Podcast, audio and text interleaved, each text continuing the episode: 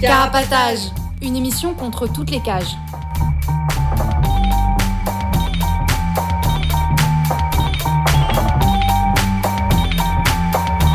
Carapatage, c'est une émission contre les prisons, la répression et le contrôle. À travers l'actualité de l'enfermement, mais aussi son histoire. En racontant les luttes à l'intérieur et à l'extérieur, en échangeant ce qu'on a vu, lu et entendu.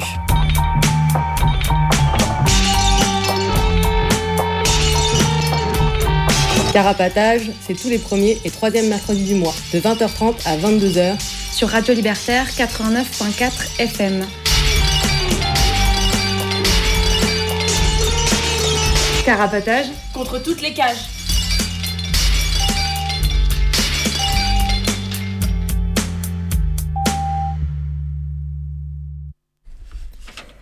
Bonsoir à toutes et à tous. Vous écoutez Carapatage, l'émission contre toutes les cages, de 20h30 à 22h comme tous les premiers et troisièmes mercredis du mois. Ce soir, on va discuter d'un bouquin sur la prison qui s'appelle Un peu de bon sens, que diable. Mais avant ça, moi c'est Avril et euh, je vais vaguement animer cette émission ce soir et je suis pas tout seul. Salut, c'est Gomme. Salut, c'est Alix. Et à la, technique, Pitou. Salut. Et euh, pour parler de ce bouquin, on a des invités avec nous. Salut. Salut. Salut. Euh, ah, si vous pouvez nous contacter, si vous le voulez, en direct pendant l'émission au 01 43 71 89 40. Pitou se fera une joie de vous répondre.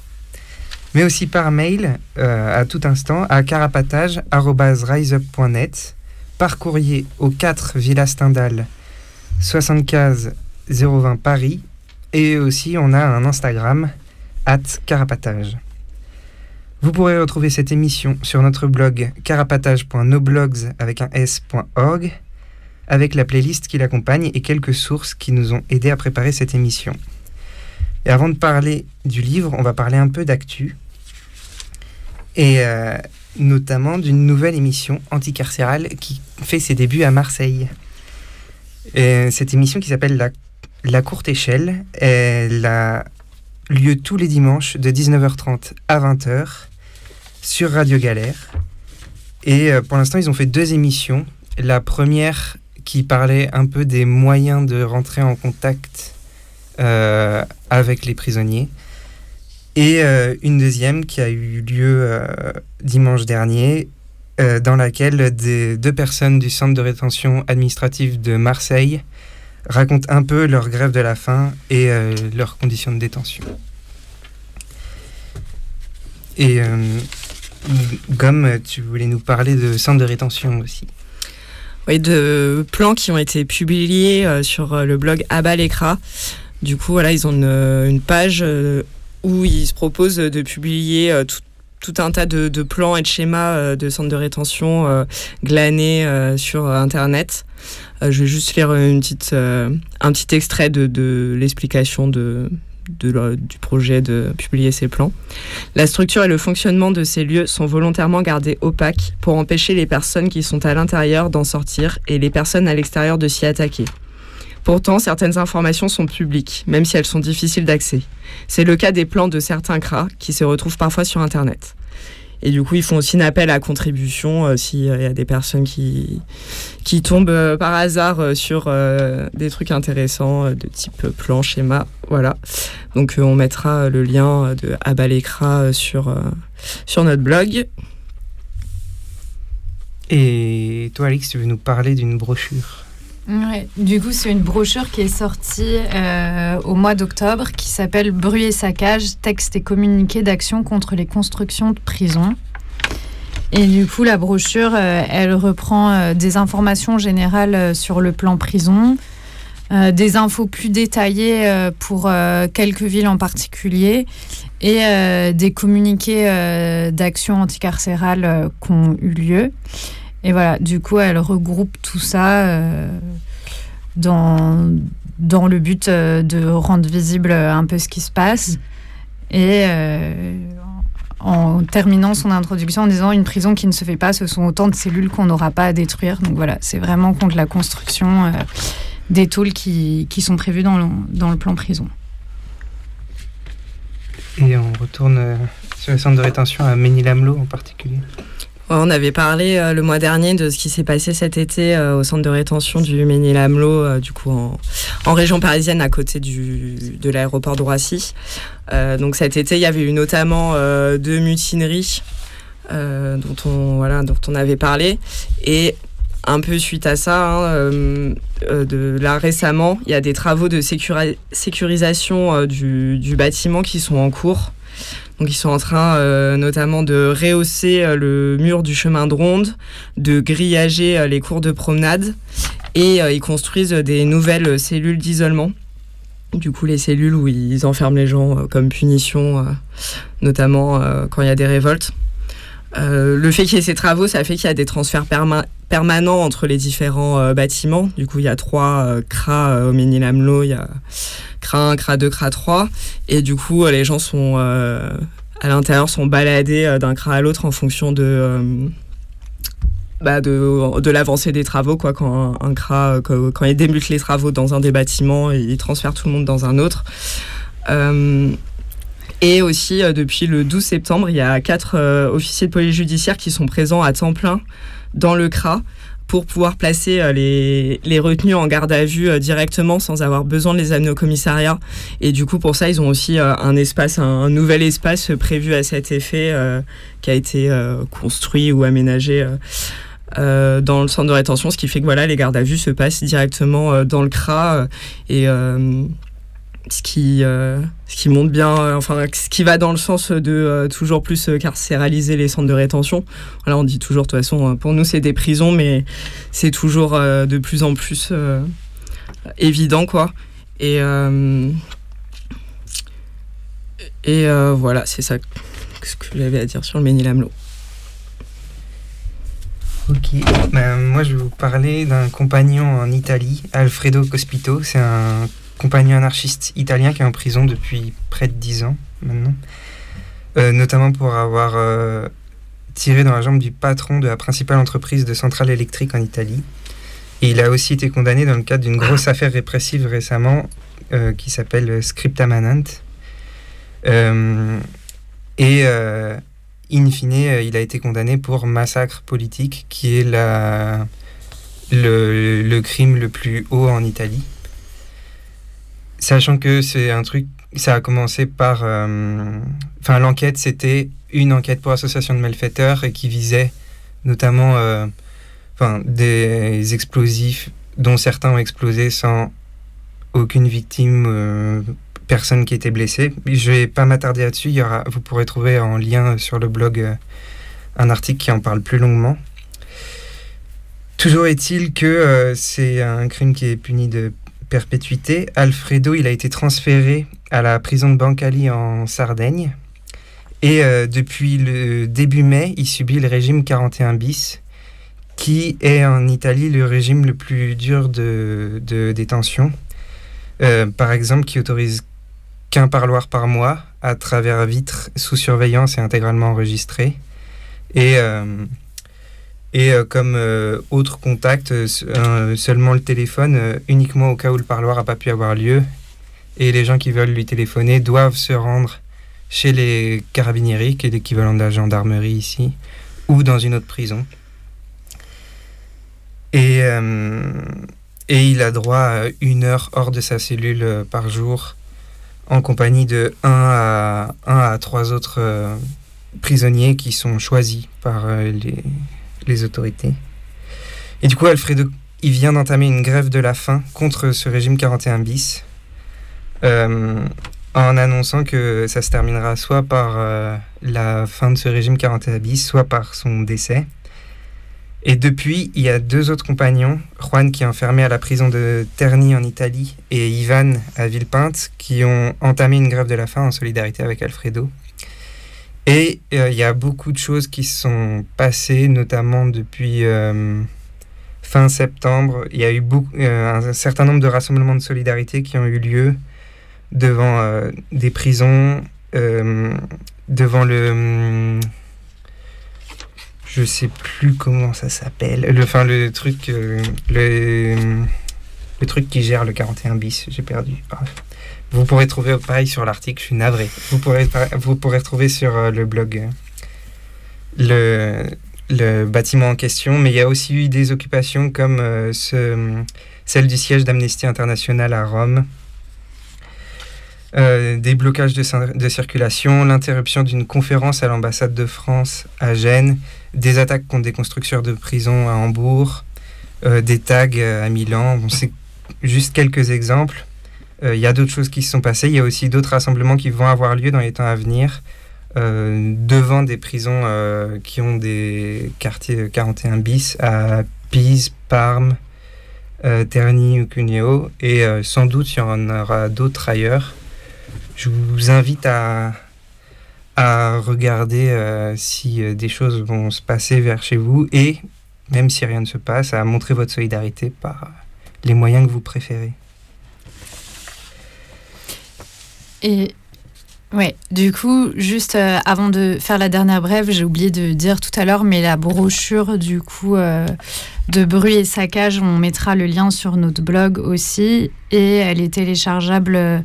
Elle est en ligne sur plusieurs euh, sites mutus et sur Paris Lutte Info, entre autres, si vous la cherchez. Et on voulait aussi parler de la manif qui va avoir lieu le 5 novembre, ce samedi, à Saint-Denis. Euh, donc c'est la manif, euh, la marche Vérité et Justice pour Yanis. Yanis, euh, c'est un jeune de la plaine Saint-Denis qui est décédé en 2021 alors qu'il avait 20 ans, après plusieurs semaines dans le coma. ou après un accident de scooter où il avait été poursuivi par la BAC et où il est décédé sur l'autoroute suite à cette course-poursuite les conditions, ça reste euh, peu clair et euh, la famille euh, pointe des incohérences et le non-accès aux vidéos où elle, on lui a toujours pas dit ce qui, ce qui s'était passé et qui avait percuté Yanis.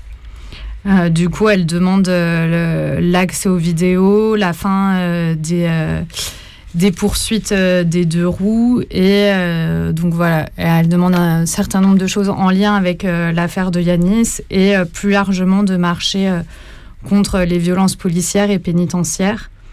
Donc cette marche, c'est ce samedi 5 novembre. Il y a un premier rendez-vous à 13h à Pont-de-Soissons à Saint-Denis ou à partir de 13h30 à Porte de Paris, il y aura les prises de parole et la marche jusqu'à la mairie.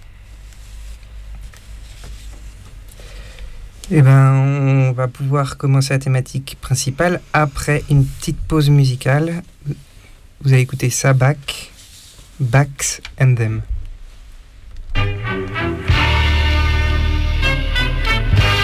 This for everyone on the trains, everybody in their cribs, everybody in the clubs. You driving in your whips.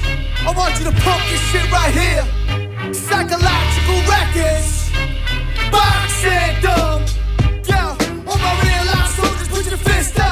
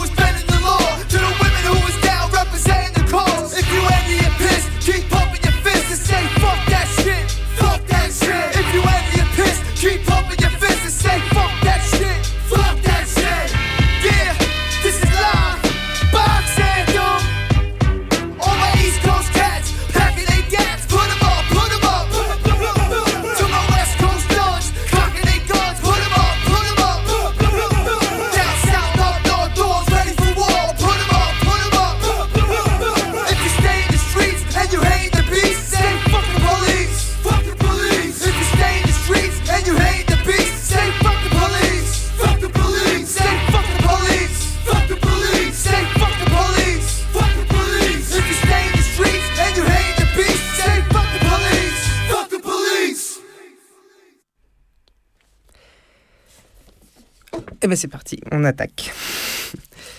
Euh, la vue, Louis, l'odorat, le goût, le toucher. La prison attaque tous nos sens, que ce soit par le fracas, la bouffe insipide, la promiscuité. La prison pue, est sale, bruyante et uniformément moche. Nos sens peuvent se trouver durablement impactés par l'enfermement. C'est d'ailleurs le sujet de ce livre qui s'appelle Un peu de bon sens, que diable? Mais loin de se contenter de décrire l'impact que la tôle peut avoir sur nos sens, ce bouquin s'en sert pour décrire la prison elle-même et son fonctionnement. Et si la prison éprouve et nique nos sens comme c'est écrit dans le bouquin, ils n'ont pas pour autant disparu et ils sont même des points et des signes de résistance et même d'insolence face à l'enfer carcéral. Euh, ça vous va comme résumé du bouquin? Parfaitement. Et Ouais. du coup, il, il vient d'être euh, réédité euh, chez Niette Édition. Et du coup, il avait la première édition, elle date de. Il y a une De- vingtaine d'années, de 2004, euh, il me semble. Je crois que c'est ça.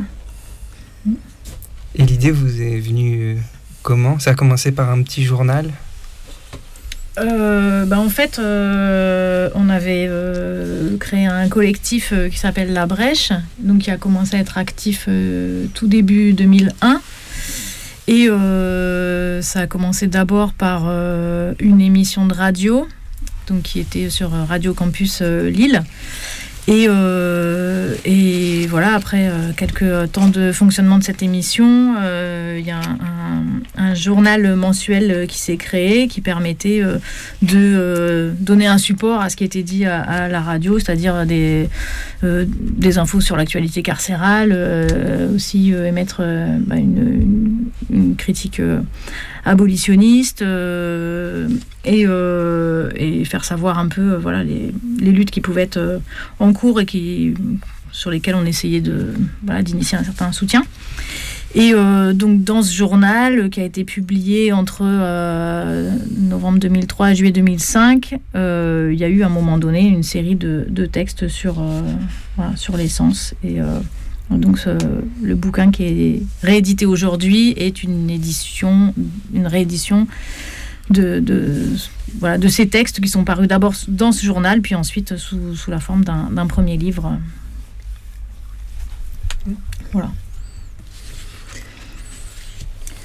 Et euh, sur. euh, du coup, cette première édition, euh, la première édition, c'était une auto-édition, c'est ça?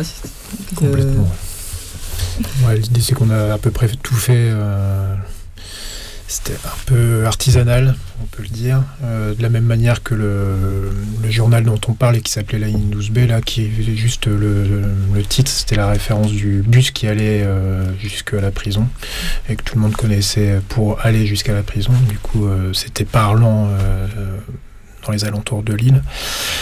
Et euh, de la même manière qu'on faisait ce petit journal qui était un fanzine euh, photocopié, euh, on a fait un livre qui était euh, fait avec les moyens du bord. euh, qui est, ouais, bon, voilà. Et euh, Et du coup, vous voulez raconter un peu euh, sur la diffusion euh, de cette première édition et Mhm. aussi du, du journal, hein, de- euh, bah, où est-ce que c'était diffusé Ouais. et... Bah.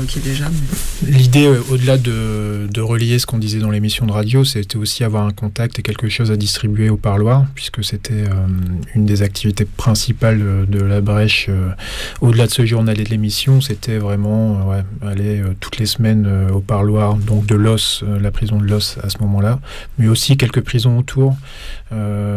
Surtout quand on a sorti en fait le bouquin, on s'est dit qu'il fallait le diffuser. Du coup, on a fait à peu près toutes les euh, toutes les tolls de la région. Mais euh, donc l'idée, ouais, c'était d'avoir quelque chose à donner euh, pour, bah, pour prendre contact, aussi pour essayer d'avoir des dédicaces et puis que l'émission soit, soit écoutée et que du coup il y ait beaucoup plus d'interaction entre l'extérieur et l'intérieur.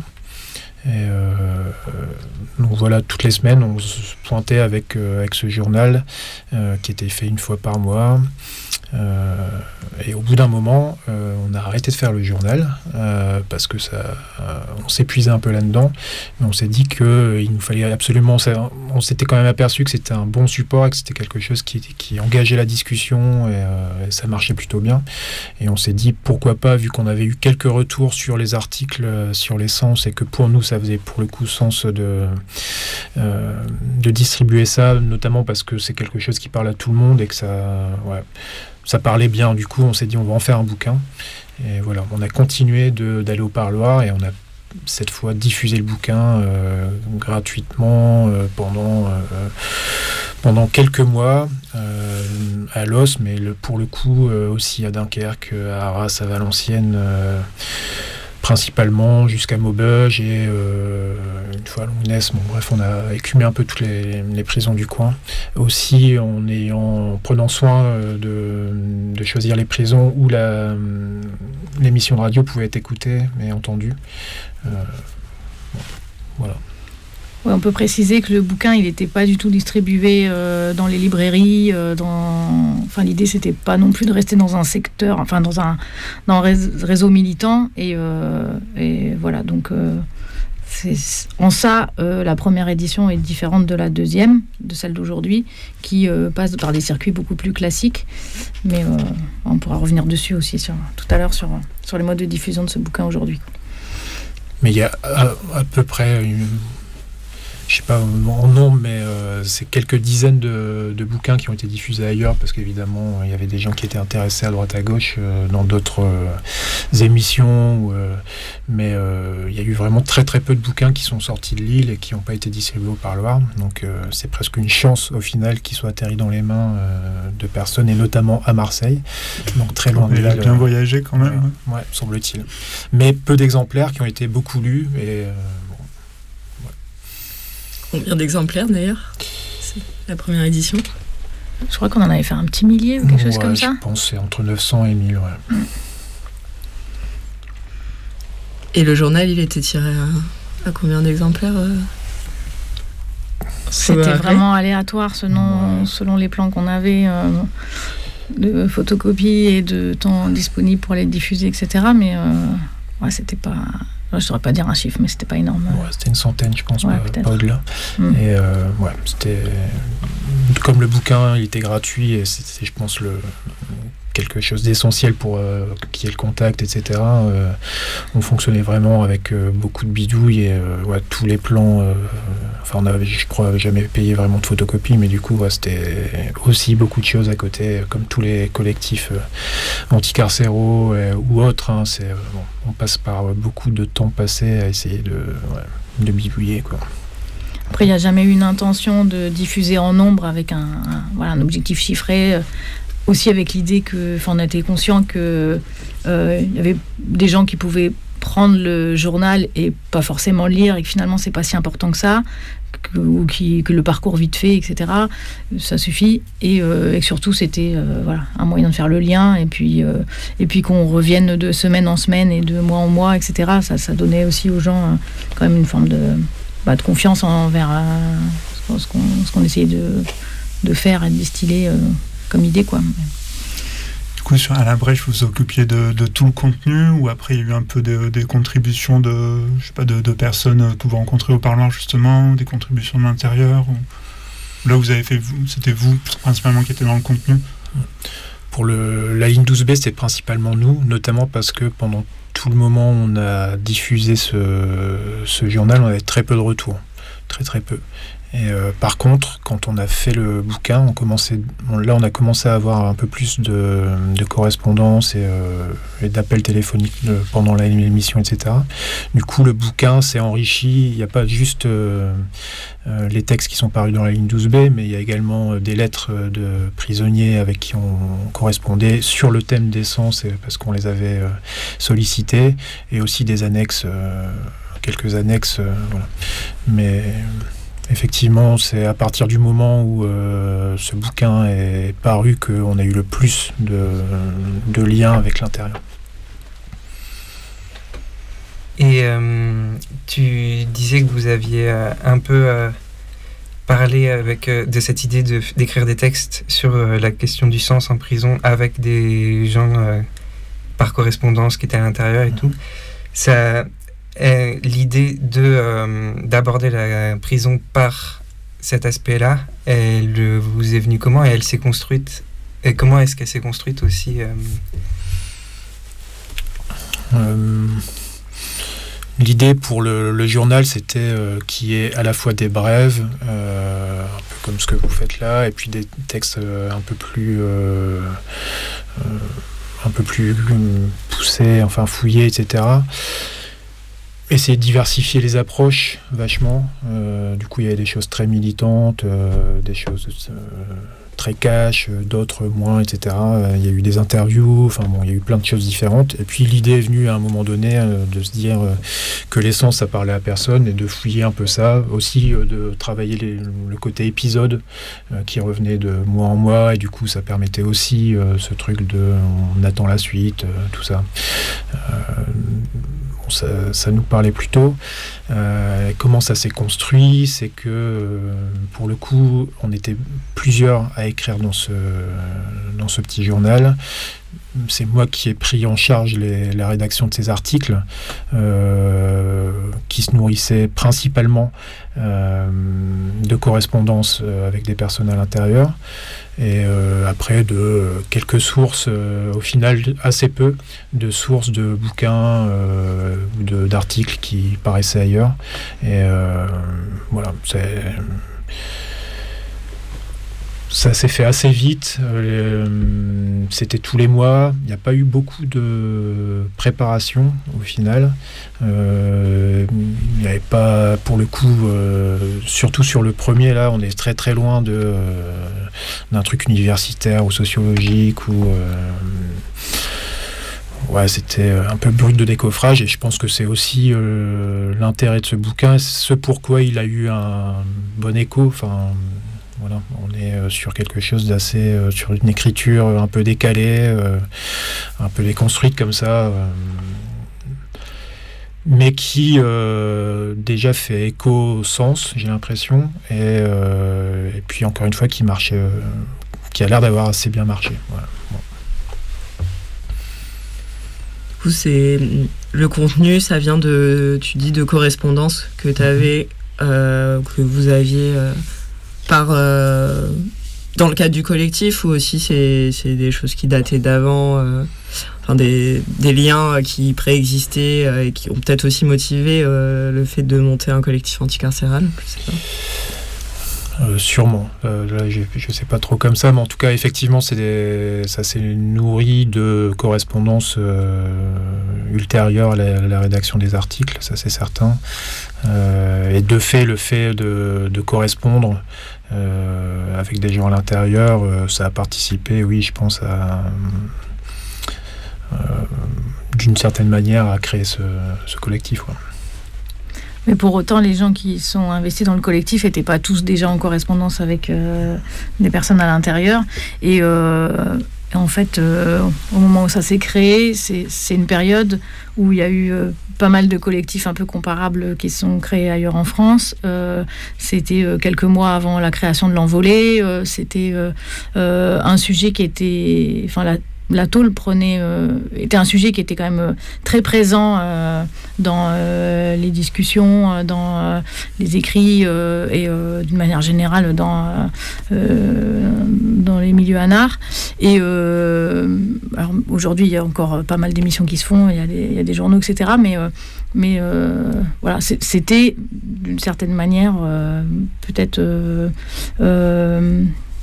Un sujet qui était mis plus au centre de euh, d'une réflexion globale de critique sur euh, euh, la société, le capitalisme. Et, euh, et du coup, voilà, pour certains, ça pouvait être la suite de- d'un de correspondance ou d'un lien avec des, des personnes à l'intérieur. Pour d'autres d'entre nous, c'était pas ça, c'était plus parce que ça faisait sens de, voilà, de s'engager sur cette question-là qui nous semblait être à la fois euh, la prison comme, euh, comme l'apogée de toutes les formes de domination, mais aussi comme euh, le pivot autour duquel peut tenir cette société-là et, et une société de classe qui, qui joue beaucoup autour du, du rôle de la prison comme, voilà, comme, comme épouvantail pour que chacun tienne sa place et, et, marche droit. Et, et voilà, du coup, il y avait d'autres personnes qui étaient euh, euh, dans le collectif euh, qui étaient qui avaient des personnes de leur famille qui se trouvaient en tôle. on avait vraiment des, des, implications très différentes les, uns les autres quant à nos, contacts avec la prison. Quoi. Eh ben, on pourra continuer peut-être plus sur le livre aujourd'hui et après un petit peu de musique.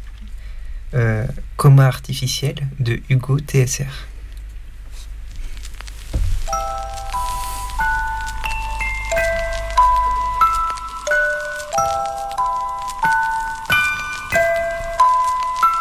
On pourrait voir cette ville sans drogue, en vérité, ils nous en donnent, ce sera bientôt légalisé, ils savent très bien que ça nous endort. Parfois j'oublie le passé, cervelle cassée, moi je vis sans trop de logique. Encore un son qu'il faudrait placer sur ce qu'un cantologie. Y'a du shit quand y'a plus de face au verre on tisse cul sec. Mettre des buvettes, nous on s'en pète, du QZ. Parfois pressé, toujours précis, j'opère à la Niptech. Collage de speed dans le bâtiment, c'est la cannabis cup défoncé comme ma plume. Les ongles noirs, des jeux de squelettes, une sale allure, je suis comme la lune, je me couche à l'heure où le jour se lève. Si t'as fini ton verre à l'aise, on remet ça comme la danette, une vie pas. Là c'est l'étrange Noël de monsieur Jack Daniels. tu le savais, le pire, tu me tentes à faire de la merde, les flics te sentent, mec, tu vas te perdre au fil tu vends. Si tu te la pètes depuis que tu vends, j'ai plus de foliage des du clan. On voit le bras en tutu blanc, je suis pire que l'orage, je suis à l'aise, à l'orage dans le rap titubant. Dans la tête c'est gauche, droite des poches, tard des grosses barres. Pas de galette des rois, ici à la galette des clochards. Sous les graves, y'a de la haine sous les doigts, c'est bientôt l'examen du foie, on révise tout. Les soirs ils veulent nous traîner dans la boue, on a le blues, des poumons calcinés, demande à nounours, c'est pas toujours de la bouffe, sur la gazinière. Quand les standards s'entassent, le foie est plein d'entailles, moi et ma taille, c'est le grand amour. Et tous les soirs, c'est la Saint-Valentin. Y'a plus une ville sans drogue, en vérité, ils nous en donnent, ce sera bientôt légalisé. Ils savent très bien que ça nous endort. Parfois, j'oublie le passé, cervelle cassée, moi je vis sans trop de logique. Encore un son faudrait placer sur ce qu'un cantologie.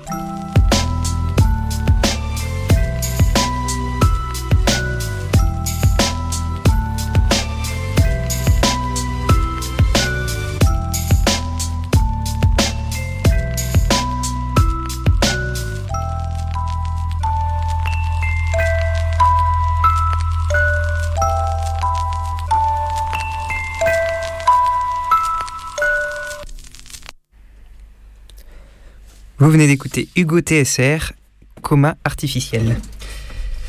Et euh, du coup, on a parlé un peu de la première édition de ce livre et, euh, et le journal qui l'a précédé, et euh, qui date de un certain nombre d'années déjà. Une vingtaine d'années. Une vingtaine d'années. Eh oui. et du coup, qu'est-ce qui a fait que vous avez eu envie de le rééditer aujourd'hui? Bah, Très sincèrement, l'initiative est plutôt venue des gens de Niet, enfin, ceux qui nous ont relancé euh, sur le sujet. Du coup, on va laisser euh, quelqu'un de Niet expliquer ses motivations. ben ben. Euh, donc avec Niet Édition, on a un collectif, on est genre bon, on est à géométrie variable, on est plusieurs, on va dire environ 4-5 un peu partout en France, dans différents endroits en France. Et on est retombé dans, nos étagères, là, sur ce, sur ce petit bouquin qui avait été fait, donc il y a une vingtaine d'années. Et euh, on n'avait que des exemplaires euh, hyper. Euh, enfin, tout fatigué, tout décollé, machin, où les feuilles partaient. Des trucs qui avaient été beaucoup utilisés. Ou mal encollés. mal encollés peut-être. Mais en tout cas, qui, qui avait été beaucoup lus. Et et eh ben ça nous a bien chauffé. On a trouvé que c'était un, c'était un super matériel. On a trouvé que c'était une, euh, une porte d'entrée dans le, une porte d'entrée dans la prison, pas vraiment, mais une porte d'entrée sur le monde carcéral qui, euh, qui était assez intelligente. Ce truc d'essence, effectivement, comme tu disais, qui parlait, euh, je pense qu'il parle à pas mal de gens et qui ce truc de ouais ce rapport de ce rapport au corps en fait enfin on a on trouvait que c'était assez assez intelligent et assez fin au moins en façon de, chapitrer le truc. Donc on, a, on avait juste ce livre en main, on a amené une petite euh, enquête qui nous a euh, tiré des fils et puis on arrive à recontacter des personnes. Et, euh, et on a proposé, on leur a proposé de, de refaire une version en sortant de la région lilloise, en essayant de rentrer, de donner des exemples un peu plus de, de différentes tolles en France, essayant d'ouvrir Okra, qui avait, euh, enfin qui était, qui était, qui existait déjà à l'époque, mais c'est vrai que c'était pas du tout dans les, euh, c'était pas trop dans les, euh, enfin c'était pas un truc qui était remué comme aujourd'hui. Euh, on a essayé d'ouvrir à, ouais voilà, enfin essayer de poser- D'actualiser aussi euh, vachement.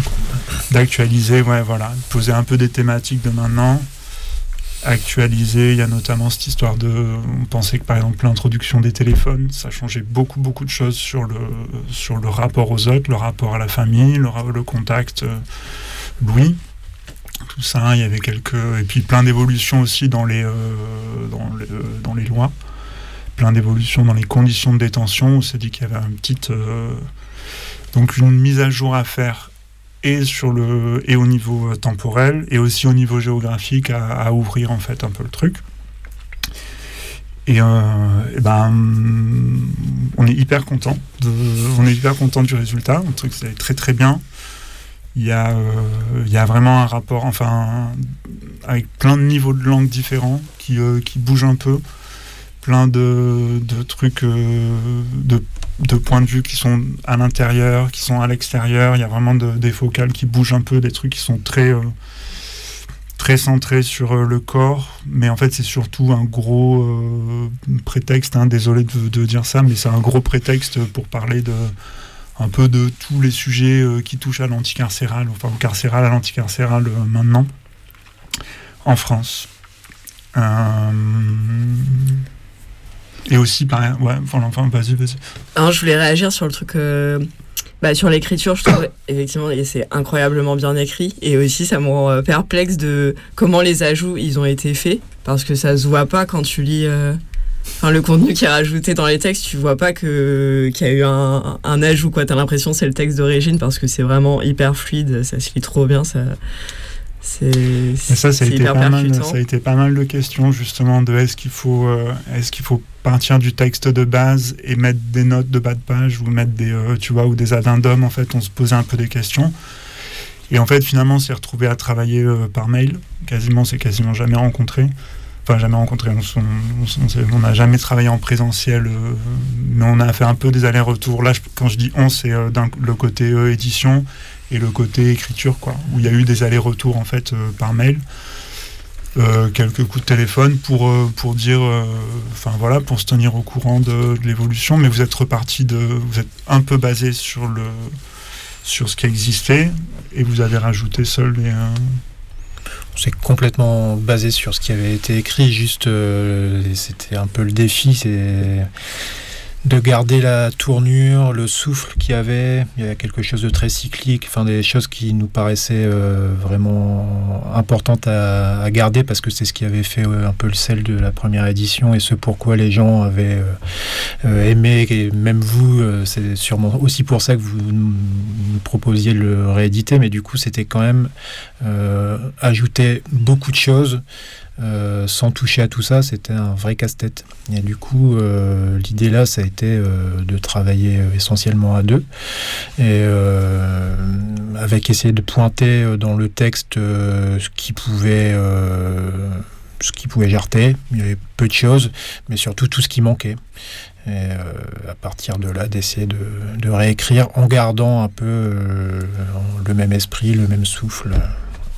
Et notamment parce que les textes étaient d'abord euh, voilà, des épisodes dans un journal euh, qui. Il n'y avait pas l'intention euh, première d'en faire un livre. Du coup, il y avait des, fois des déséquilibres, c'est-à-dire les premiers articles étaient beaucoup plus réduits que d'autres. Et donc, il a fallu.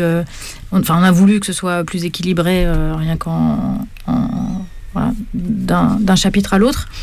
Et, et du coup, une fois qu'étaient pointés un peu tous les, les lacunes qu'il pouvait y avoir, ou euh, les, il fallait aussi euh, essayer d'intégrer un, certain nombre de thématiques euh, qui sont nouvelles parce que l'actualité forcément différentes, mais aussi parce qu'on a des regards différents, c'est-à-dire que il y a des choses qui, à l'époque, enfin c'est en le relisant, on s'est rendu compte qu'il y avait certains, voilà, certains aspects de la question qui nous semblent aujourd'hui évidents à aborder, qui ne l'avaient pas été à l'époque, parce que bah parce c'est pas juste nous individuellement, mais que socialement on ne portait pas l'attention sur les mêmes questions, notamment par exemple sur, bah, sur la place des femmes en prison, sur les spécificités que c'est d'être trans en prison, ou je sais pas, on pourrait trouver d'autres exemples comme ça, mais mais il y a des choses voilà, dans l'écriture même qui ont été modifiées, mais aussi des, des problématiques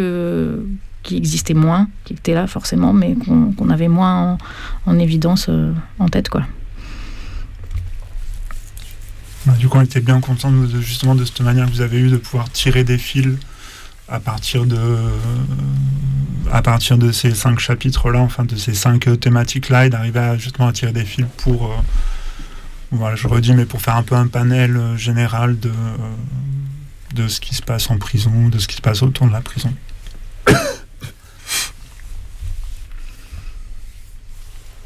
Il y a d'autres ajouts non, dans cette euh, nouvelle édition, à part dans le corps des textes, il y a aussi euh, parce qu'il y avait déjà des annexes, euh, on n'en a pas parlé de, au premier, euh, la première édition.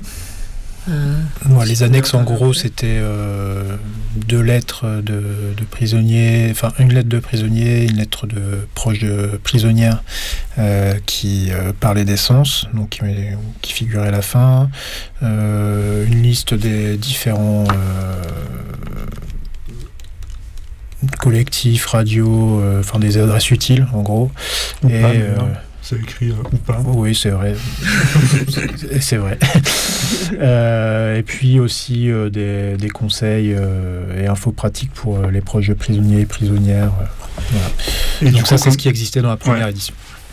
Et donc ça, ça a été mis à jour aussi. Et, et du coup, en discutant, on s'est rendu compte qu'il y avait quand même un autre texte qui était, qui était un peu prévu pour être à côté au début, et qu'on trouvait euh, que ça faisait sens de le mettre, de le mettre dedans, qui est un chapitre qui est euh, consacré à la communication, enfin le, la correspondance. à la correspondance, voilà, la correspondance avec euh, l'intérieur, intérieur-extérieur, qui est un peu une sorte de guide de, de guide de, pour un peu guider des gens qui, ne, qui aimeraient se lancer dans ce truc-là avec plein de questions. ça répond un peu à des questions euh, de, gens qui n'ont jamais écrit en prison, très à des prisonniers.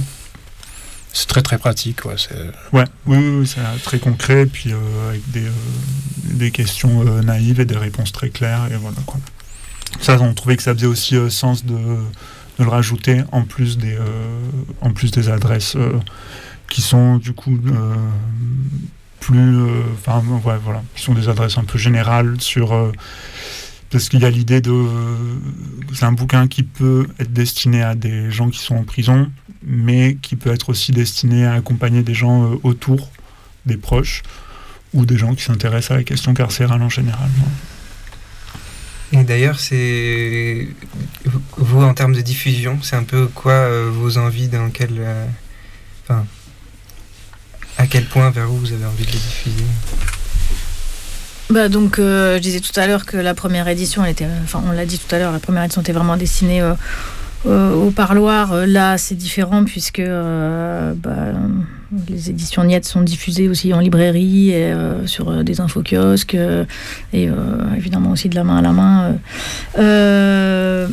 mais, mais donc là, l'idée, c'est quand même voilà, qu'il y ait une diffusion large et quand même euh, de, de faire en sorte qu'il y ait une partie des livres qui, euh, par l'intermédiaire euh, de, collectifs investis sur la question anticarcérale, puissent eux-mêmes les distribuer là où ça leur semble le mieux, voilà, pour des proches de personnes enfermées, mais aussi, évidemment, on, espère pouvoir en envoyer le plus possible à l'intérieur, quoi. Il y a vraiment trois. Le, bah, il y a une, il y a une diffusion en librairie avec un prix en librairie. Il y a une diffusion en infokiosque avec euh, souvent du prix libre ou des prix. Euh, enfin voilà, les, gens qui gèrent les infokiosques gèrent leur prix. Euh, et il y a aussi, on a prévu, en fait, on a envie aussi de donner beaucoup d'exemplaires. Enfin, il y a des exemplaires disponibles si des collectifs anticarcéraux nous écoutent.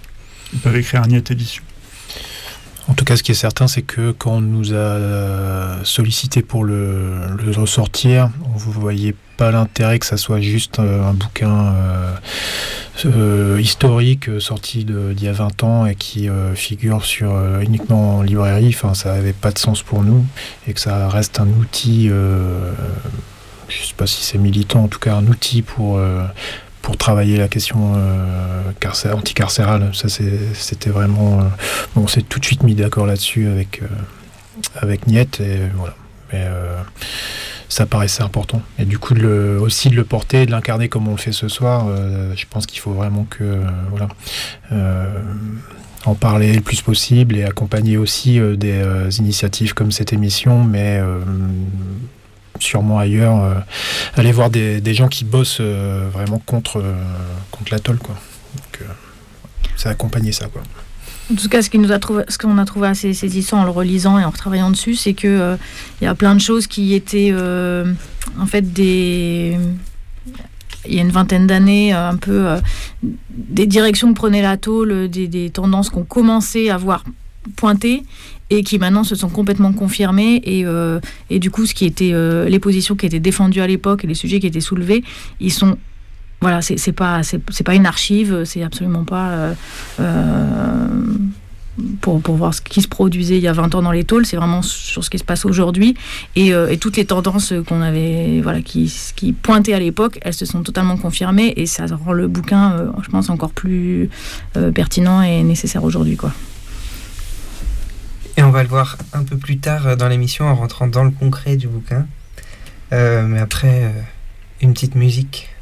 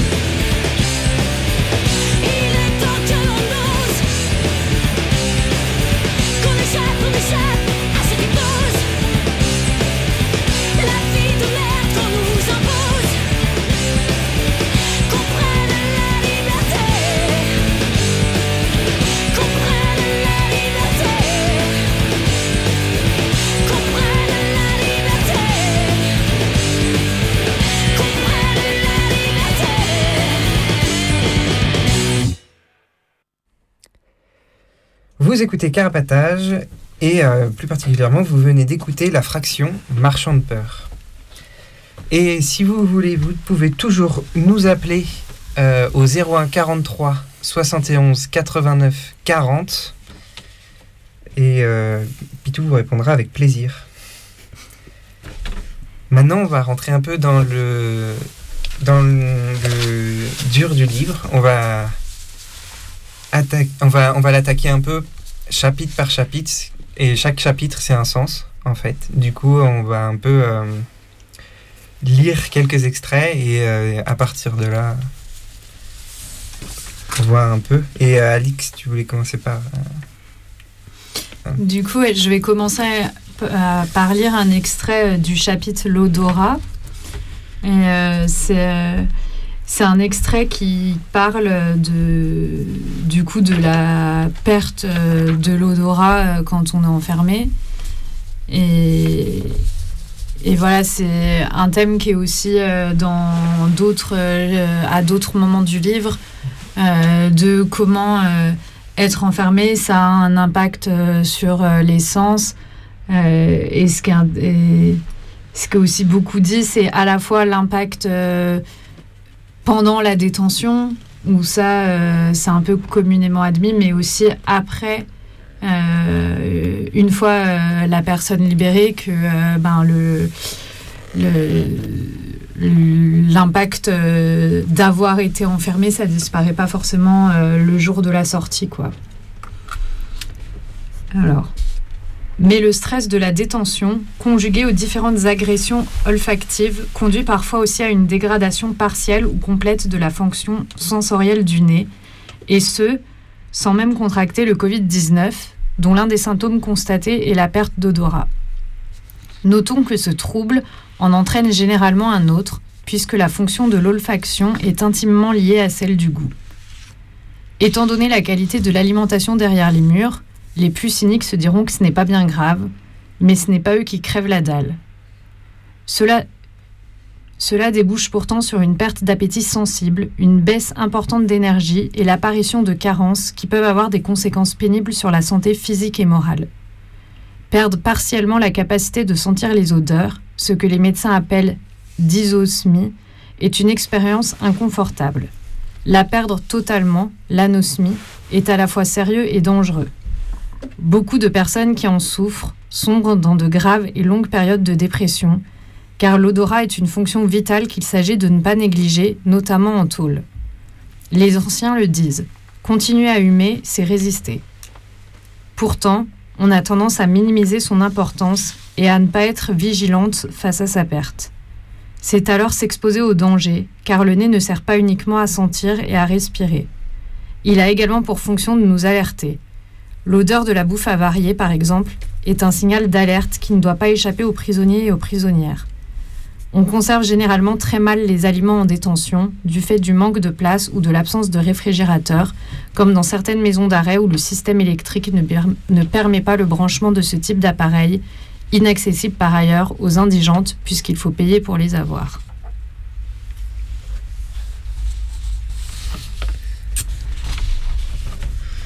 Ouais, du coup, comme tu disais, euh, c'est un, bah, c'est un- une thématique qui est pas mal traitée dans tout le livre, de parler de, bah, des conséquences euh, physiques et euh, morales de l'enfermement sur le long terme et, et des dégâts parfois irréversibles que ça peut faire sur les personnes. Alors oui, ce qu'on peut dire, c'est que bah là, sur l'odorat, c'est vrai qu'il est plus question de, de la perte, mais euh, que l'altération des sens, en- d'une manière plus générale, c'est. Enfin, on voit qu'il y a des situations où c'est la perte, mais d'autres euh, où c'est euh, une acuité encore plus forte de certains sens, notamment ce qui revient souvent, c'est sur, sur l'ouïe, le, le fait qu'il y ait une, des stimulations euh, ultra fortes et, euh, et que c'est aussi euh, en étant enfermé ce par quoi on va réussir à se repérer, à comprendre ce qui est en train de se passer au-delà des, de la porte, des, de- des murs, etc. Qu'il y a cette, enfin, ce rapport au sens qui est, qui est altéré, mais dans tous les sens, à la fois avec la perte et avec un une espèce de surdéveloppement de, de certains sens.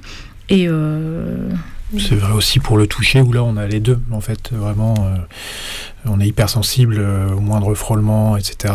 Et en même temps, on perd le toucher euh, à cause des surfaces hyper froides, l'environnement hyper humide, ce genre de choses. Donc en fait, ouais, on, perd et à la fois on est constamment agressé. Et là-dessus, donc par exemple, sur le toucher, ça nous semblait euh, plus flagrant encore. Sur le fait que là, on parle de la prison en termes génériques, mais euh, il est question de plein de situations très différentes selon euh, l'endroit où on se trouve enfermé, c'est-à-dire selon la, structure elle-même, mais c'est aussi le régime de détention dans lequel on, se trouve. Et donc évidemment, si on est en quartier d'isolement ou en quartier disciplinaire, il passe pas du tout la même chose en termes de, stimulation d'essence que euh, si on se trouve dans une cellule de 9 mètres carrés à trois personnes. euh, et, euh, et donc voilà, il y a des choses sur lesquelles il est question aussi d'enfermement à long, enfin de longue peine mais aussi de, choses qui peuvent atteindre le, corps très immédiatement dès l'entrée en prison. Donc voilà, c'est une variété de situations qu'on essaye un peu de, de balayer, mais évidemment, tas de- d'effets di- divers. Et juste pour l'odorat, hein, euh, il y a effectivement euh, dans l'extrait que tu as lu euh, tout ce qui est problématique en termes de, rapport à la bouffe, et notamment à la bouffe avariée, les histoires d'intoxication alimentaire, etc. Le fait d'avoir de perdre l'odorat et donc le goût, c'est un vrai danger par rapport à ça, mais il y a aussi de manière beaucoup plus sensible encore les histoires d'incendie qui sont fréquentes en prison. Et, et l'alarme est généralement donnée par les prisonniers et prisonnières et pas du tout par les systèmes de, détection euh, qui sont soit euh, défaillants, soit absents, soit absents dans certaines parties de la prison.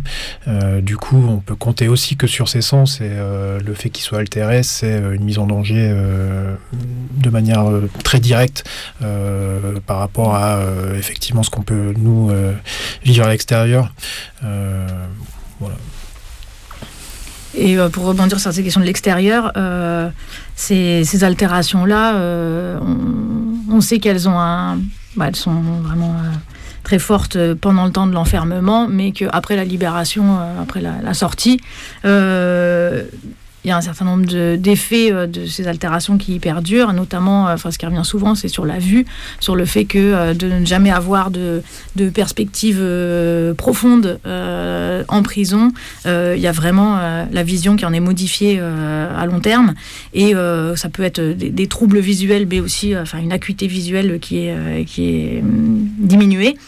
Et, là, on touche voilà, à toutes ces, le fait que après la peine, euh, bah, même une fois que, c'est possible de, sortir, il, y a encore la peine, il y a encore les effets de cette peine qui restent euh, physiques et psychiques.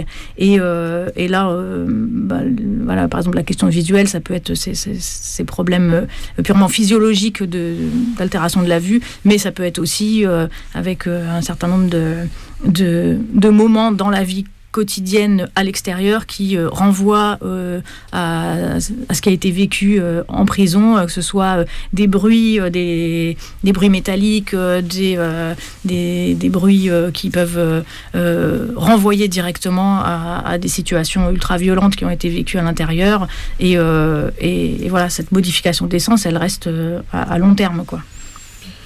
Je pense que ça peut parler notamment à toutes les personnes euh, là qui euh, ces derniers euh, derniers mois ont vécu des Covid plus ou moins longs, etc. Avec des pertes d'odorat, mais aussi plein de plein d'autres choses. Ça passe par l'orthophoniste, l'ophtalmo. Enfin, on est obligé de faire de la rééducation tout le temps. En fait, les personnes qui sortent de prison sont généralement précarisées, ont pas forcément ni l'occasion ni les moyens de passer par là, et du coup, on traîne derrière des carences et des des troubles sensitifs euh, pendant euh, hyper longtemps. Et du coup, je pense que c'est aussi ça, là, l'anticarcéral. Euh, il faut dénoncer les choses, il faut faire euh, euh, passer euh, à l'extérieur ce qui se passe à l'intérieur, etc. Il y a aussi tout un pan euh, à voir aussi sur ces histoires d'accompagnement de, gens qui, qui en sortent, et notamment de santé communautaire, etc. Euh, c'est un vrai boulot à faire, en fait, euh, pour les personnes qui sortent. On fait beaucoup, euh, en tout cas de plus en plus pour les personnes qui passent en garde à vue derrière avec des, euh, on accompagne les gens qui ont, qui ont subi des gardes à vue un peu violentes, etc. Et je pense que l'accompagnement au sortir d'une détention, c'est aussi une piste dans l'anticarcéral. Je, propose un petit extrait du coup du chapitre suivant qui est le chapitre sur le goût.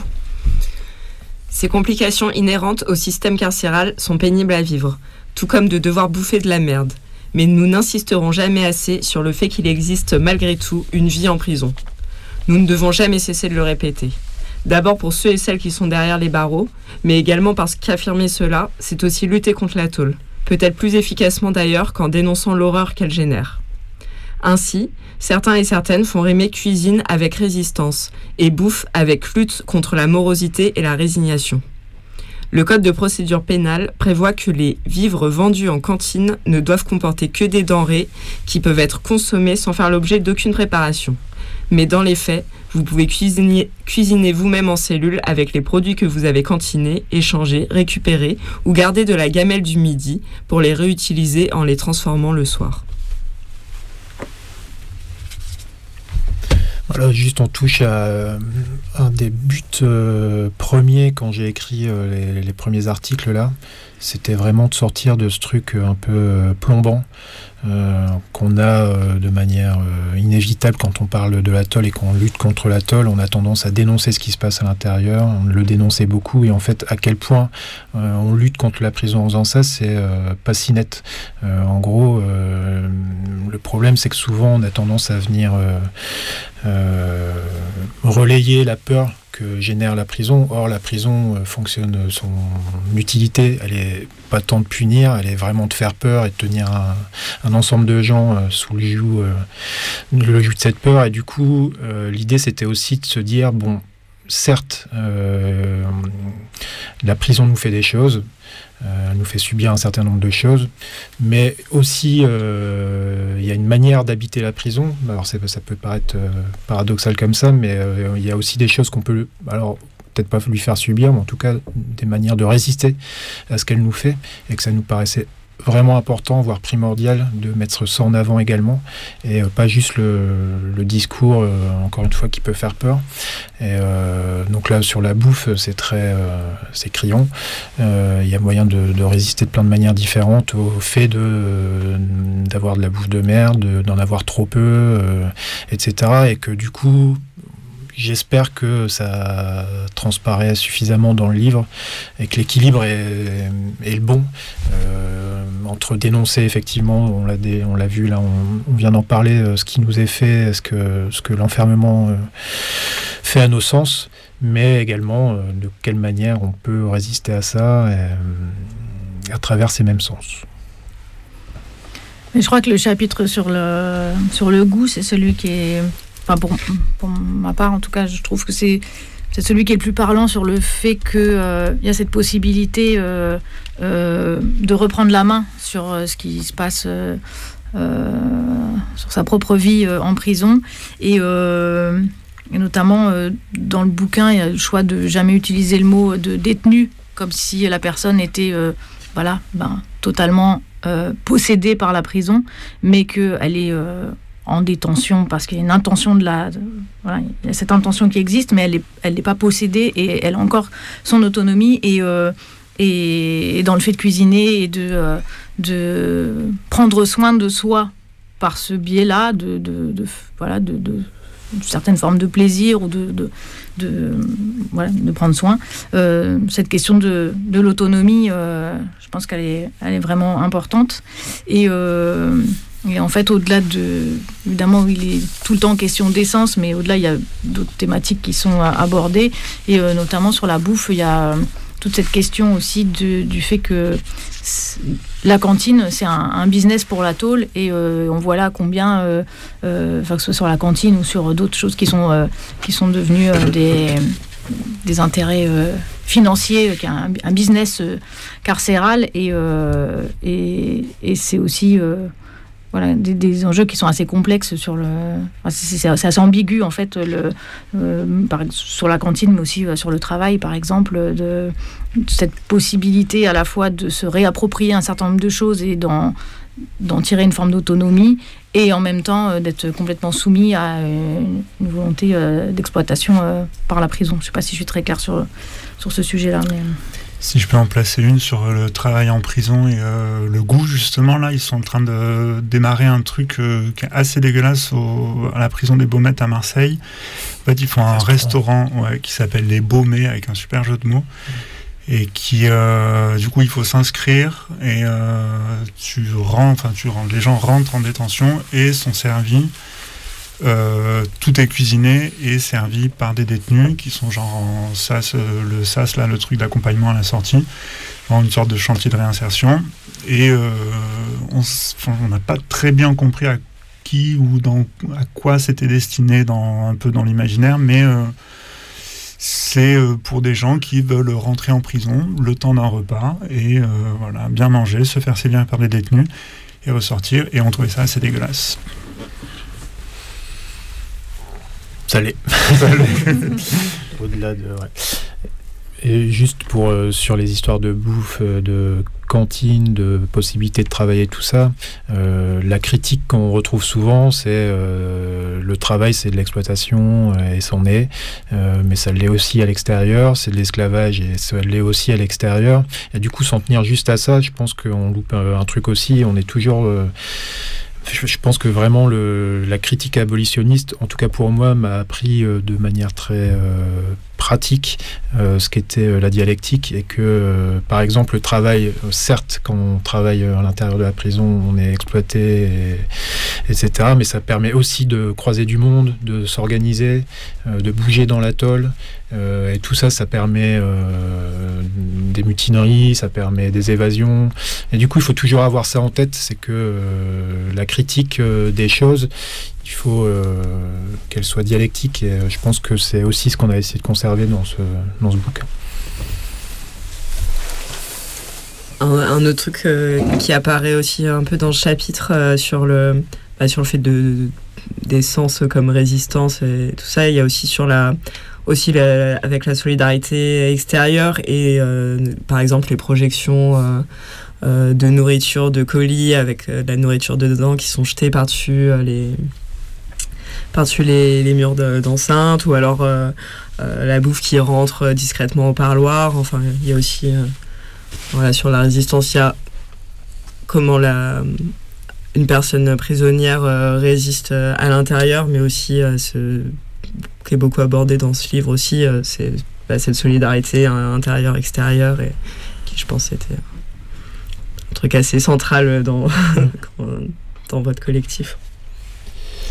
Bah, l'idée étant que on individualise à fond euh, en prison et on tend vers ça, même si on reste avec des prisons surpeuplées, on est 4 ou 5 euh, parfois euh, entassés dans une cellule, mais l'idée c'est aussi de, casser ça, mais qu'il y a vraiment plein de choses collectives qui se font, que ça soit de l'extérieur vers l'intérieur, à l'intérieur à l'intérieur, et puis comme tu dis, il n'y a pas moyen de passer plein de choses. Voilà, c'était aussi de le rappeler avec euh, l'équilibre qu'il faut dans tout ça, de ne pas griller non plus euh, un certain nombre de choses. Euh, et c'est toujours compliqué. En fait, c'est ça peut-être aussi, moi je me dis que qui diffère d'un boulot sociologique où les gens n'ont pas trop ce, souci.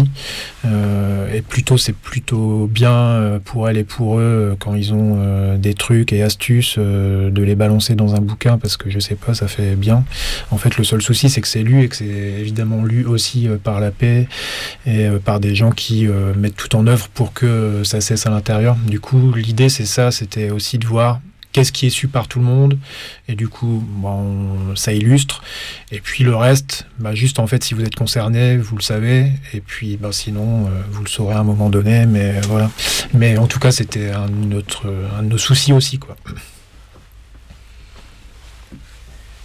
Moi, je vais faire un pas de côté en, en prenant un bout de chapitre sur le toucher qui, qui parle un peu du parallèle qui a beaucoup été fait entre euh, le confinement et la prison et qui revient un peu euh, sur euh, les raisons qui ont amené pas mal de gens à faire ces parallèles. Et du coup qui dit cette impression, ah, et qui surtout, pardon, désolé, qui dit qu'il y a, il y a une, bonne partie de ces parallèles qui euh, manquent euh, toute la question du virus et de la peur du virus en elle-même, qui fait que c'est pas simplement la question euh, répressive qui a amené à, à, ce, à ce confinement, mais aussi au, euh, le rapport à un virus dont, on, dont on connaît pas grand-chose.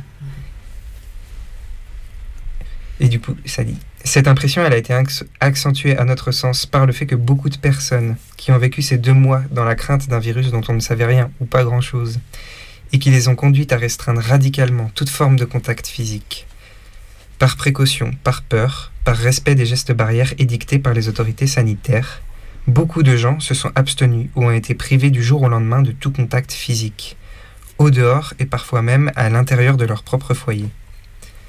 Il n'a pas fallu longtemps pour que le besoin terriblement humain de voir des visages, de serrer des mains, d'embrasser des proches ou des inconnus, de se rassembler, d'avoir des contacts physiques, bref, d'éprouver leur corps se fasse sentir. C'est sûrement sur ce point d'achoppement entre confinement sécurito-sanitaire et distanciation sociale que la comparaison entre confinement et tôle est la plus opérante, car un nombre exceptionnel de personnes, isolées ou non, ont fait l'expérience cuisante de ce que les Danois appellent le Hudsult, la faim de peau, qui désigne un manque bien particulier de chaleur humaine. Mais une fois encore, c'est en prison que cette carence s'est fait le plus cruellement ressentir puisque les parloirs ont été suspendus, les déplacements fortement réduits et les contacts limités à leur plus simple expression, durcissant considérablement l'expérience déjà douloureuse de l'emprisonnement. Cela met en lumière deux choses. Le toucher, au départ, contrairement à ce que l'on pense, n'est pas absent des tôles, et il est par ailleurs moyen et manifestation de résistance.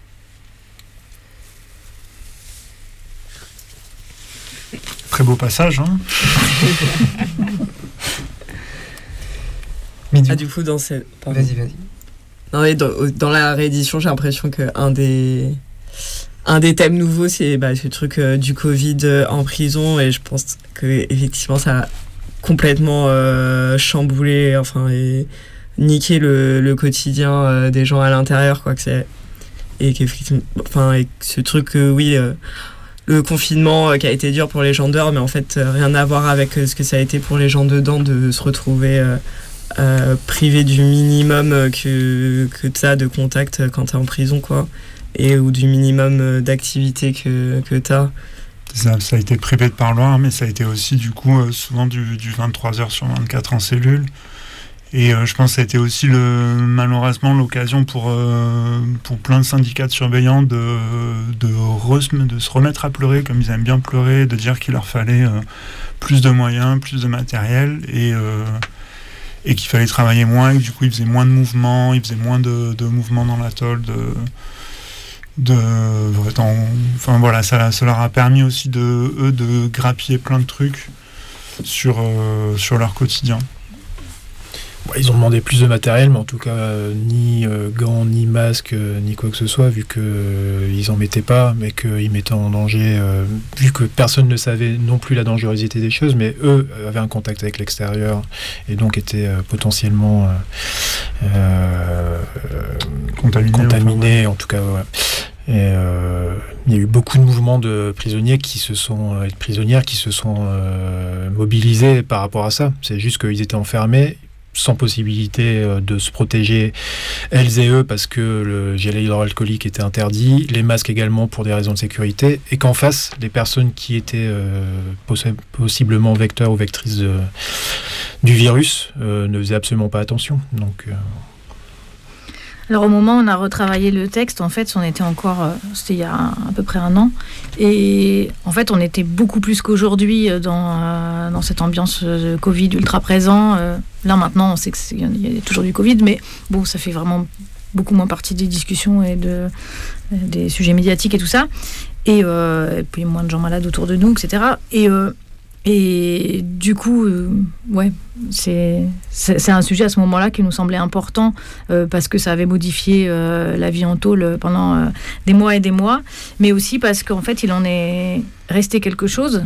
Euh, c'est-à-dire qu'il y a un certain nombre de dispositions qui ont été mises en place pendant le Covid qui, en fait, on voit encore aujourd'hui, euh, sont restées. Et il me semble que c'est dans une émission que vous avez faite récemment, où vous parliez de cet exemple des parloirs à muret, où, en fait, ils avaient mis des tables super larges de manière à ce que les d'un côté et de l'autre de la table, on puisse pas se toucher et euh, que maintenant, voilà, c'était, c'est plus la question du Covid qui justifiait ces tables-là, mais euh, c'est soi-disant les trafics. Euh, et, et, ce qui reste, c'est, voilà, sous prétexte de Covid, l'impossibilité de se toucher au parloir. Et de la même façon, il y a eu donc des jugements qui ont été faits en visio sous prétexte de Covid et euh, des tas de procès qui sont passés euh, en visio et euh, c'est quelque chose qui est resté un certain nombre de fois de cas et, et, voilà ça, leur a permis de, de, de gagner encore en possibilité de, de, de mesures répressives ou, ou de contrôle etc quoi.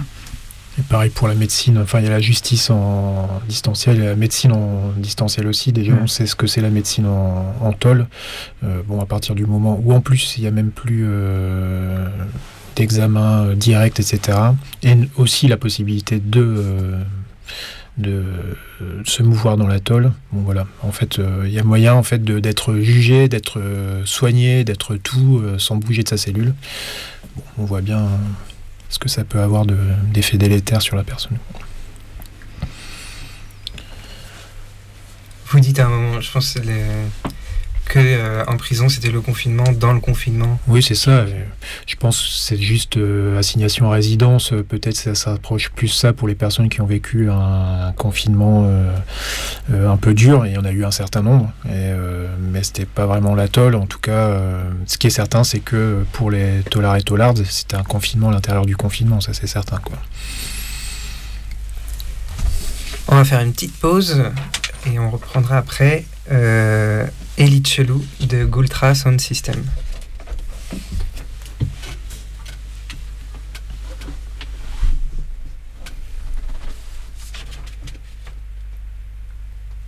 Dans pas très longtemps. Peut-être. On peut chanter sinon. Alors. Ça marche pas? Bon, on va chanter. Tant pis pour vous. Bon, bah, On le tente. voilà. Bah, peut-être. Bah, on continue, non, tant pis. Sinon, on, fait pas de pause, hein, et puis on peut Bah, ouais, aller au voilà. chapitre si vous êtes toujours partant. Allons-y, allons-y. Allez. Ben, Problème de fichier, désolé. Mais euh, c'est super, écoutez. Sur YouTube. tu vas nous parler de. Du, tu vas nous lire un extrait du chapitre sur la vue. Ouais, du coup, je vais lire euh, un extrait du chapitre sur la vue. Euh, pour euh, bien comprendre l'extrait, ça parle de la vidéosurveillance. Déjà, dans les pages d'avant, ça parle de la vidéosurveillance.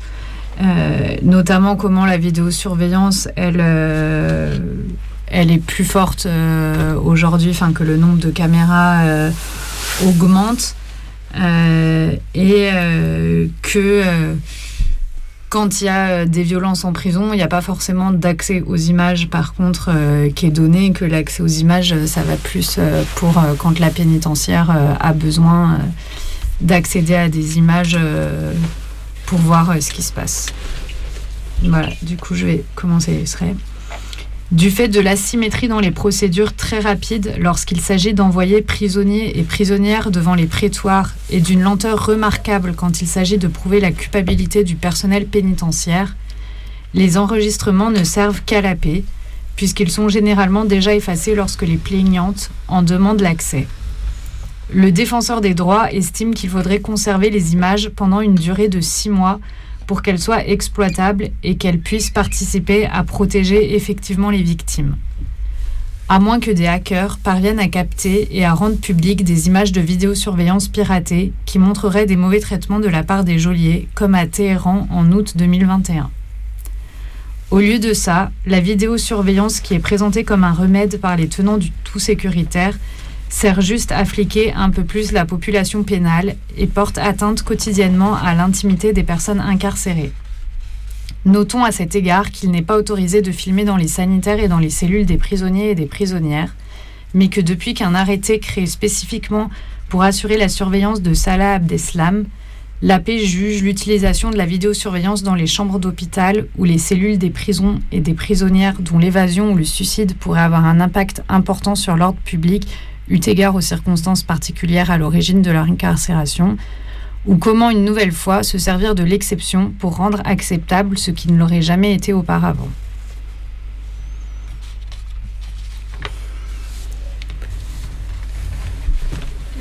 Et du coup, cet extrait, je le trouvais intéressant parce qu'il montre euh, aussi euh, le développement des technologies, comment c'est utilisé euh, à l'intérieur des tôles, comment aussi il y a l'ambivalence entre eux.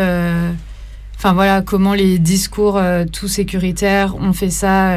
limite s'ils disent pas que, la vidéosurveillance dans les prisons c'est pour le bien des prisonniers parce que sinon ça rendrait la prison comme peu sûre et que du coup, euh, grâce aux caméras, ça va. Voilà, un peu le même discours que sur la construction de prisons. On va construire des nouvelles tôles pour euh, qu'il y ait moins de surpopulation. Pour le bien-être euh, des prisonniers, on construit des prisons. Et là, pour le bien-être des prisonniers, on met des caméras de partout. Alors qu'en fait, c'est hyper intrusif et que ça a des conséquences enfin, qui peuvent être terribles pour les gens qui sont incarcérés. Quoi. En termes psychologiques, c'est clair. Mm. C'est vraiment l'aboutissement de la logique euh, du panoptique euh, de Bentham où euh, il faut qu'à tout moment on intègre l'idée que la surveillance est partout autour, mais, mais on devient son propre agent de contrôle en sachant que, que l'œil est, omniprésent. Mais oui, en effet, sur la vidéosurveillance, ça pose toute cette question de, du rôle de, des prétendus euh, progrès techniques, et notamment on le voit dans les, prisons les plus récentes, euh, le fait que très souvent euh, il est plutôt question de déshumanisation des modes d'incarcération que d'amélioration des conditions de vie. Et oui, bah, enfin, je pense à des, témoignages de personnes, encore une fois, au Beaumet, là, qui, euh, il y a eu un, les Baumettes historiques ont été détruites, euh, enfin, ils ont construit un deuxième bâtiment qui est un peu plus moderne, soi-disant.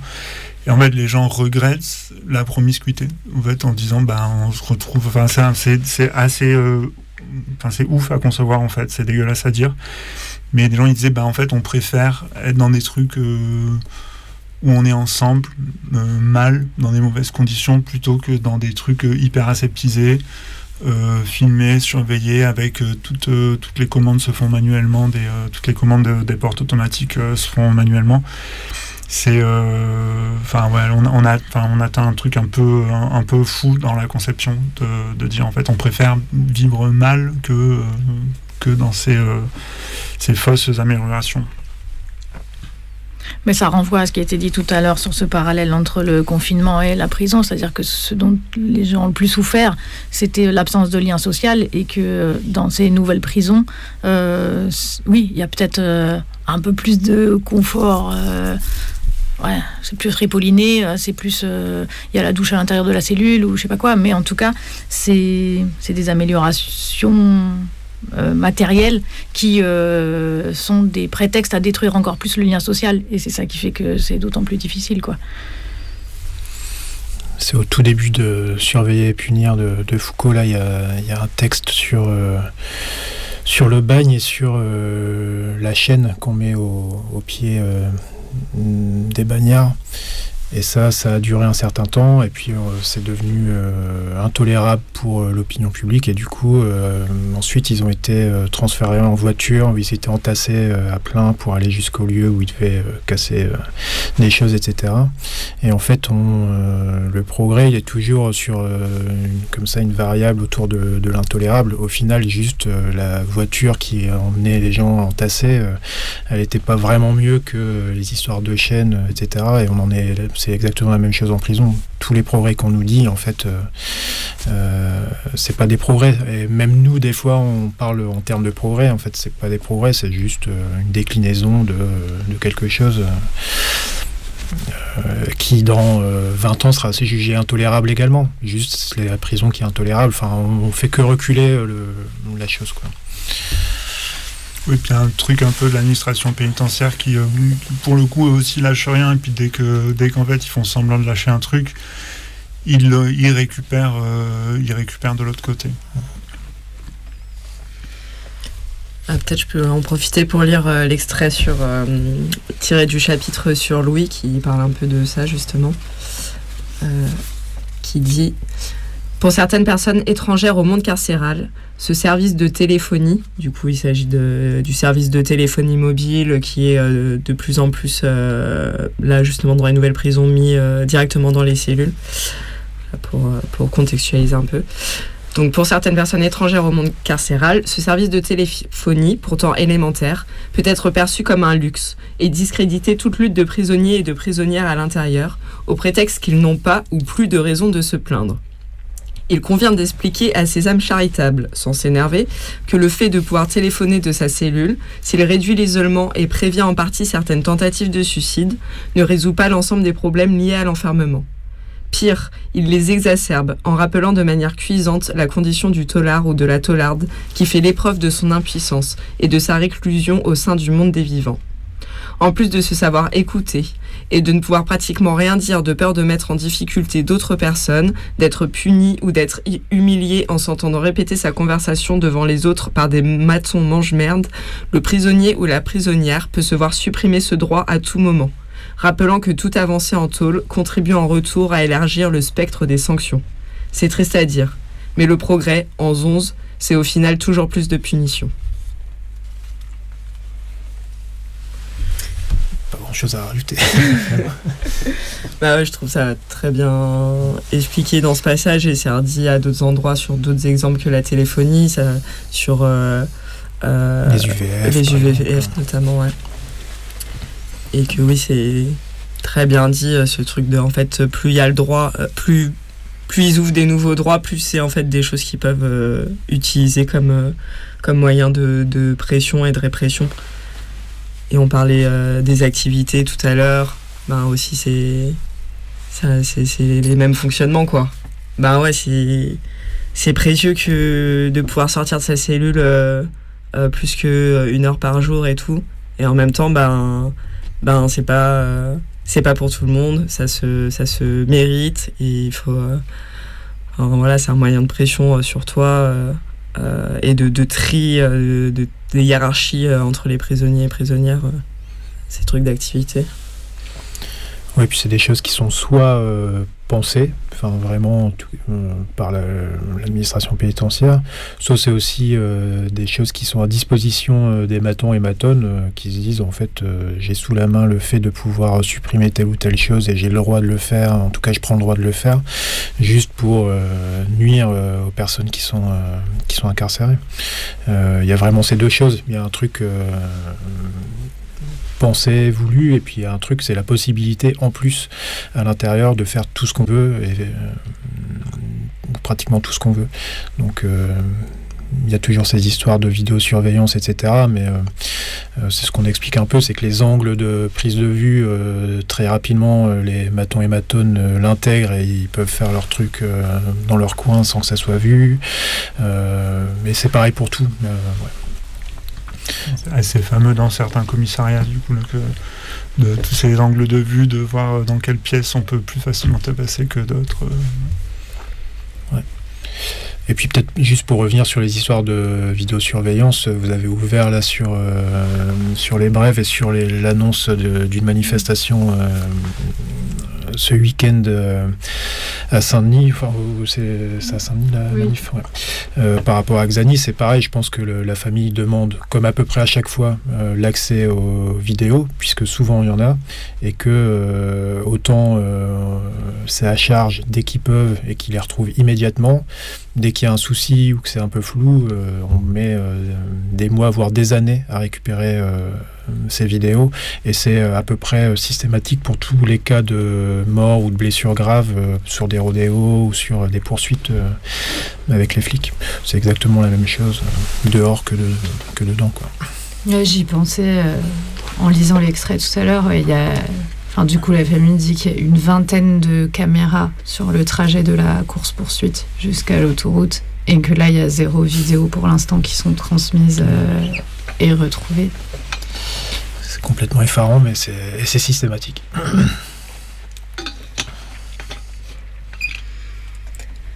Eh ben, je crois qu'on a malheureusement fini pour ce soir. je crois que j'aurais bien continué pendant encore un moment.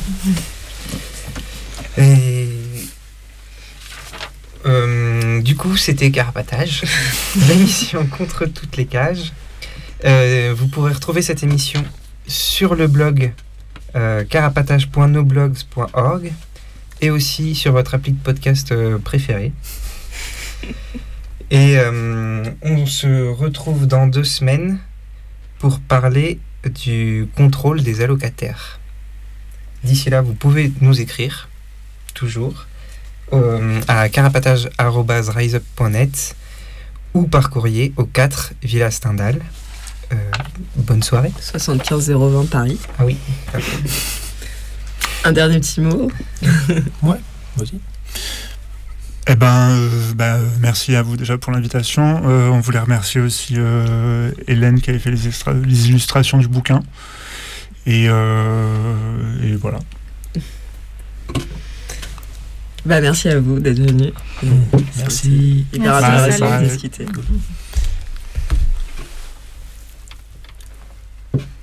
Au revoir. Salut.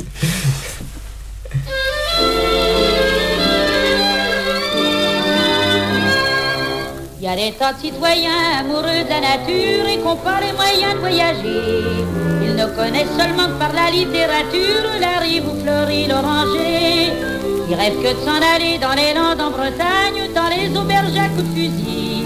Sans douter qu'il existe un vrai pays de cocagne à 10 cm de Paris. Sur la zone, mieux que sur un trône, on est plus heureux que des rois. On applique la vraie république, vivant sans contrainte et sans loi.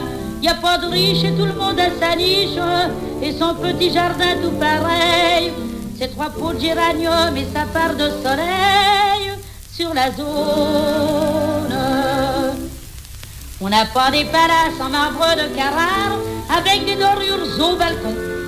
On habite une cabane faite en boîte à cigares avec une toiture en carton. Y a pas besoin de crâner dans son automobile pour qu'une poule vous tombe dans les bras. Les amours sont moins chers et beaucoup plus faciles qu'avec les stars de cinéma. Sur la zone, y a pas de sable jaune, ni de parasol, ni de mer d'azur. On s'invite à bouffer de la frite autour d'un grand kill de vin pur. Sous la brise, on peut à sa guise s'endormir à poil au soleil, tout comme les nudistes à Nice ou au soleil sur la zone. Y a des klebs qui s'engueulent à travers les clôtures, des oies, des pigeons, des canards, des poules qui tranquillement s'en vont à l'aventure, mais pas comme celles des grands boulevards. Les savants qui voudraient étudier nos coutumes seraient bien obligés de constater la grenouille du trottoir et le poisson du bitume n'arrivent pas à s'acclimater. Sur la zone, bien sûr que la faune n'est pas celle de tous les pays. On y chasse en guise de bécasse, du rat, de la puce et de la souris. On pratique les jeux athlétiques et les sports qui piquent à la fois. On a des balançoires, un tiré des chevaux de bois sur la zone. Il y a des tas d'ambitieux qui s'acharnent à la peine pour ramasser 300 000 francs. De quoi s'acheter plus tard un castel en Touraine, faut vraiment pas être au courant. Y a qu'à s'amener comme ça, simplement un dimanche, avec des planches et des outils, pour se construire soi-même sa villa des pervenches, ou son petit chalet, ça me suffit. Sur la zone, c'est le péril jaune, les moutards poussent comme du chinois. On oublie l'hydrothérapie quand on prend son eau sur son toit. Faut s'y faire et chez les aunières, on chuchote en se montrant du doigt. Celle qu'on pas tous les ans, de bougingue à la fois, sur la zone.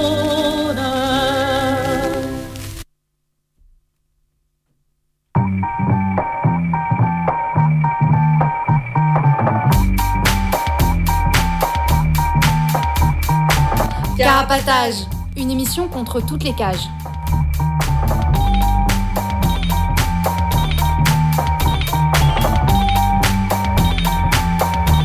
Carapatage, c'est une émission contre les prisons, la répression et le contrôle. À travers l'actualité de l'enfermement, mais aussi son histoire. En racontant les luttes à l'intérieur et à l'extérieur. En échangeant ce qu'on a vu, lu et entendu.